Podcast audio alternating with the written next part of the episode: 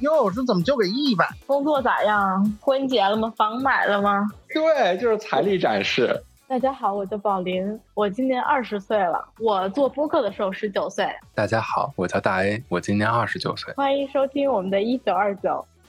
大家好，我是杰克，我又来了啊。咱这也快过年了，咱们小伙伴们呢，过年的时候都要走亲戚回家。当然，今年可能这两年可能大家都没回家过年哈，打工人都在外地过年。但是大家一般回家过年的时候，都会遇到亲戚尴尬场面。比方说，打工人回家都会被问有没有对象啊，工作怎么样啊，孩子多大了，车子房子买了吗？什么时候结婚呢？年终奖发了多少呀？这只是一些基本款的问题。那么今天呢，就一起来聊一聊过年期间都遇到了一些什么样奇葩的事情。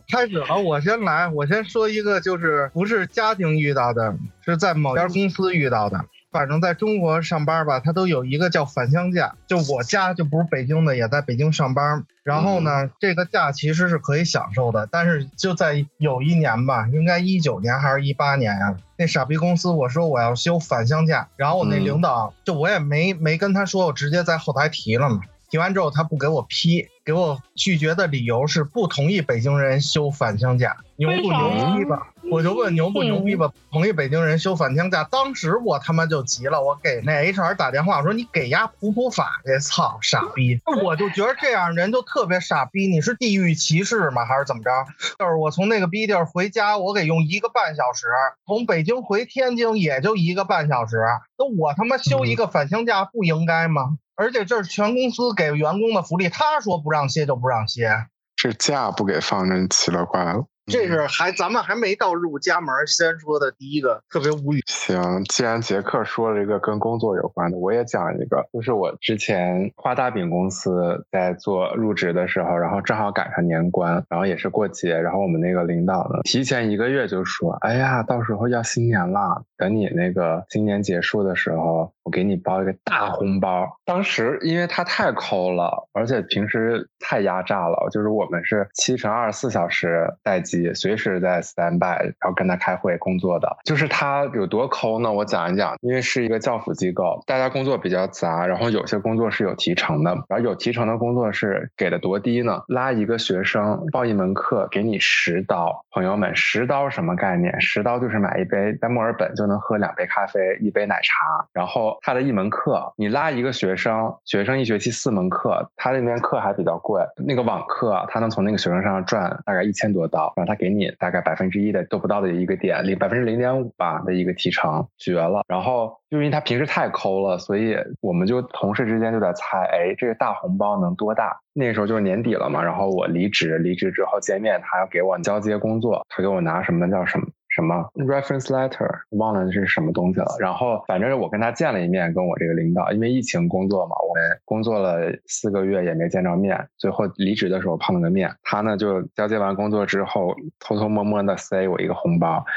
因为这个老板他是华人啊，当然也不是中国人。然后那个一看着那红包，我就知道，嗯，就像没装东西一样，就是跟塞了个红包一样。然后因为我的同事已经给我兜底了，在外地的同事说，嗯，每个人收到了五十刀的红包。我想说，嗯，那差不多，可能我也是五十吧。那个老板呢还跟我说，特地给你包的比较大一点。我想说能有多大？我一摸，嗯，也跟那里面没装东西似的，跟看起来是一样，一样。薄，那我也不好意思当老板面把那个红包拆了呀。后来等我回家之后，我就忍到家我再开。我想说，因为我觉得里面一定是没有钱。嗯，果然我一看，嗯，五十，哎，两张五十，比那些在外地没见着面的同事多了五十。Well，就是他说的大红包。我以为是一封感谢信呢。啊，感谢你可千万别当老板。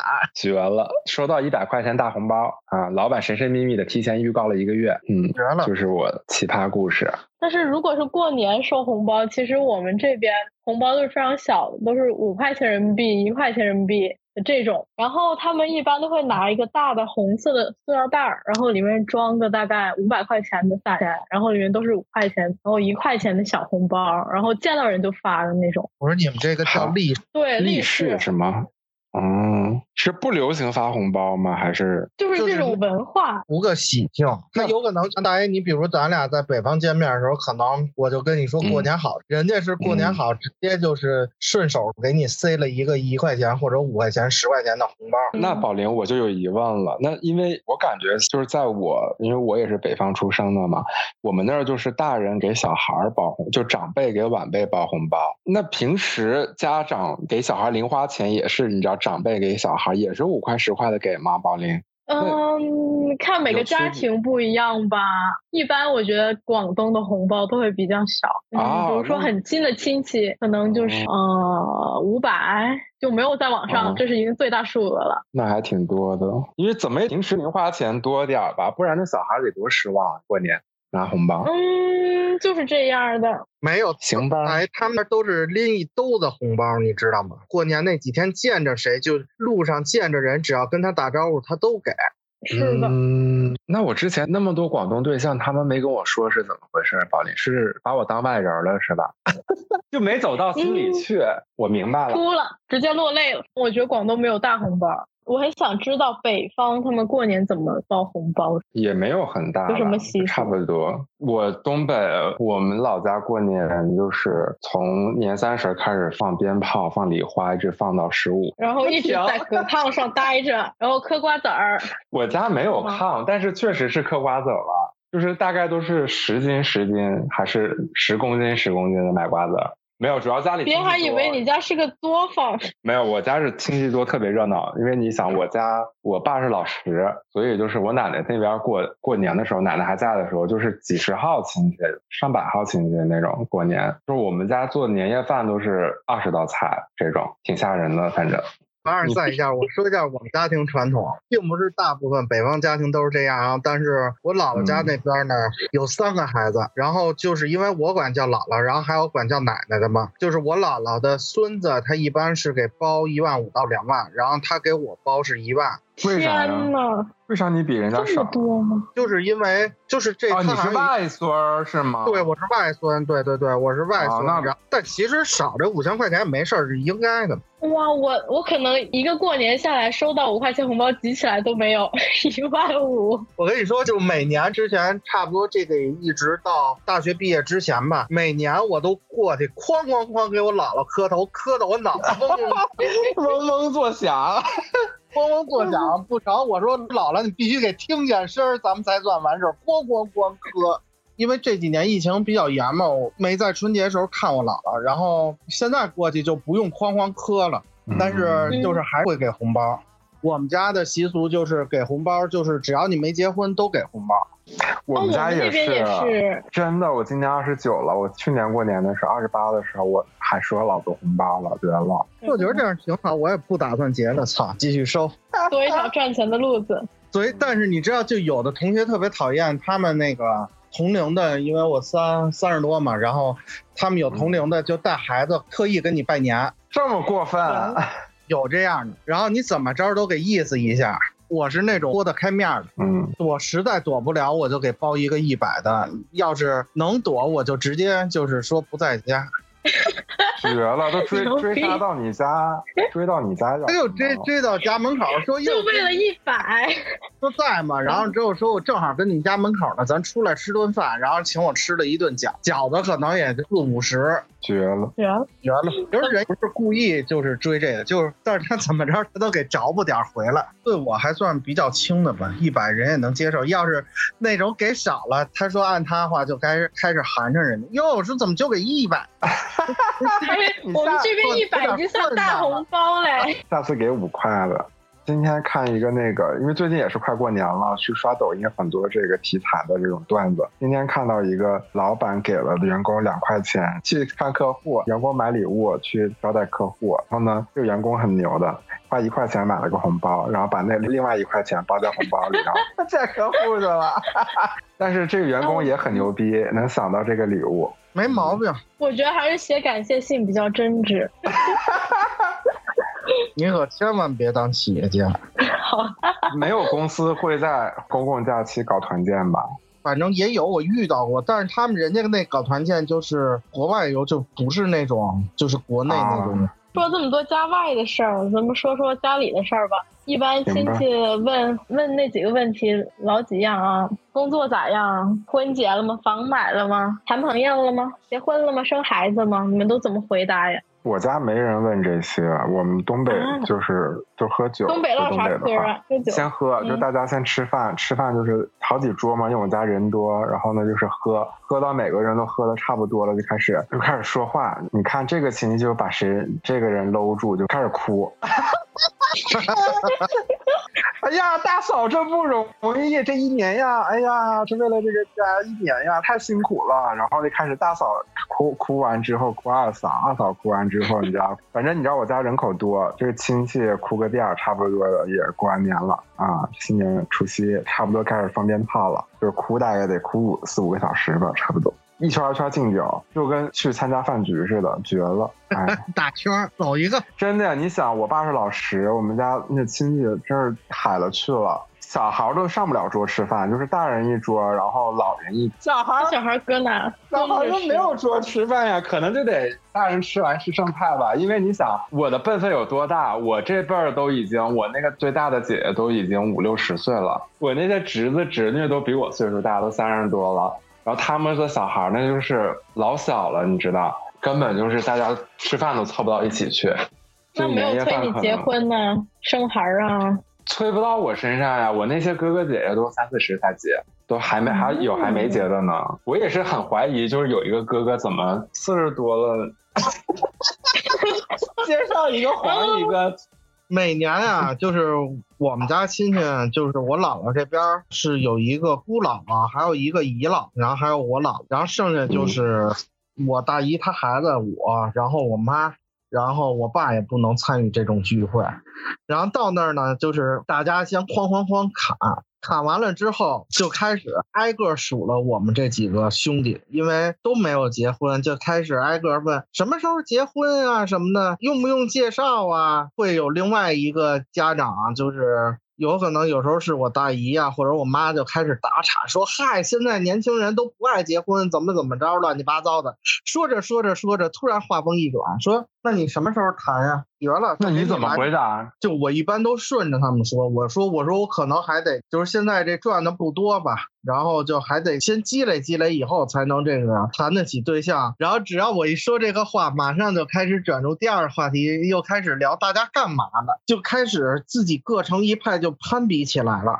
凡尔赛就说：“我儿子一年赚这么多，就你懂吗？就就自己跟饭桌上就美起来了，老牛了，美起来了。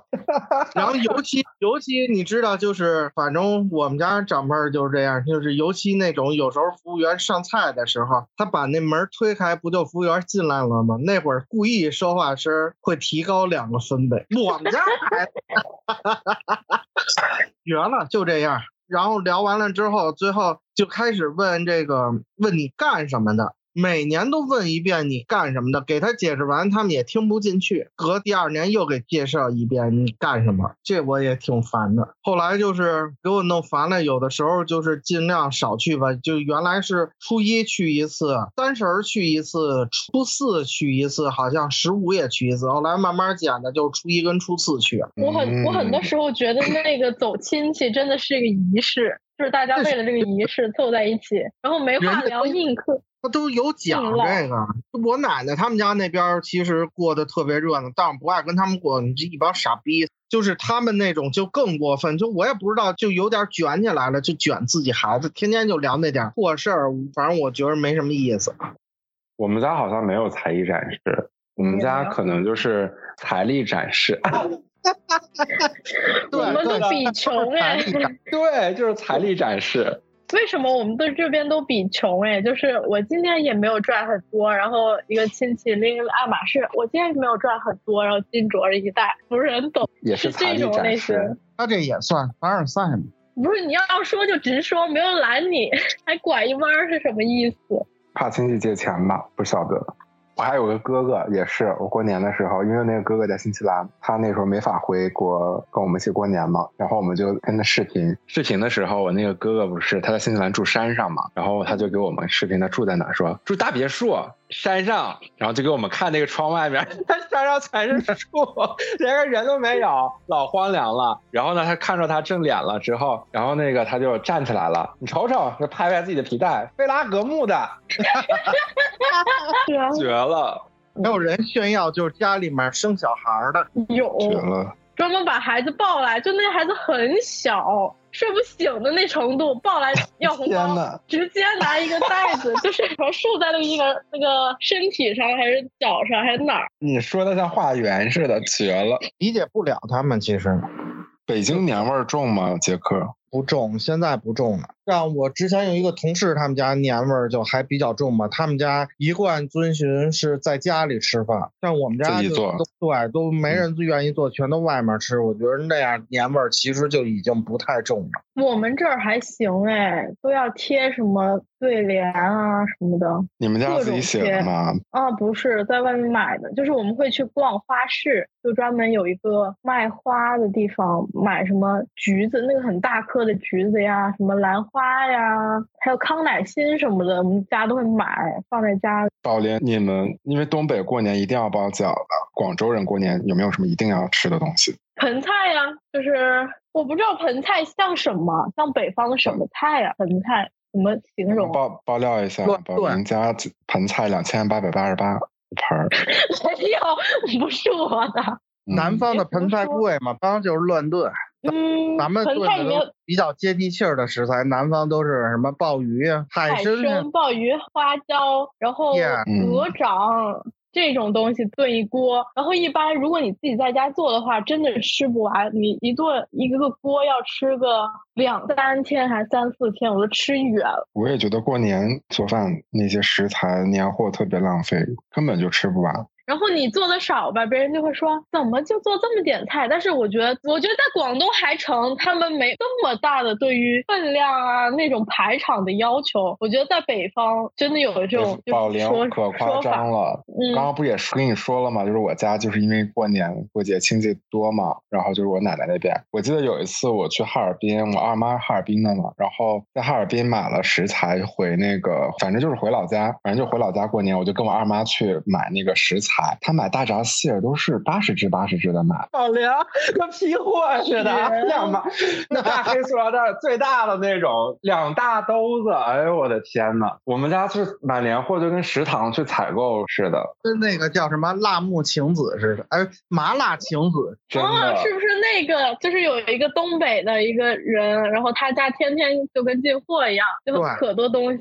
那个是吗？对的嗯，我觉得好夸张啊！天天这么吃不痛风吗？因为就是就年夜饭那天晚上就得三十到五十口人会会能见着，然后后面几天还有各个稍微远一点，就很夸张。呃奶奶还在的时候，我们过年人多，光那个过年期间放的礼花就得就六位数人民币，天呐，大户人家，就是天呐！也不是，就是有一个屋专门就是用来放花的，就放那些礼花的。每天晚上我们就跟一群小孩儿，老多小孩儿了，就十几二十几个小孩儿，每天晚上都得有那么多小孩儿，然后去点花去。嗯，我觉得就年味儿少的时候，就给自己寻找年味儿。就比如我现在，我就在拼多多已经拼完了福字儿了。你咋不自己写一个呢？你可以买个那个拼个纸，拼多多上买个那个毛笔，我就直接买他那个，我觉得他写的好看，我就让他直接写完了发过来，我到时候放家里贴上就成。我们家现在在上海，因为就我家里人就比较少了，就我跟我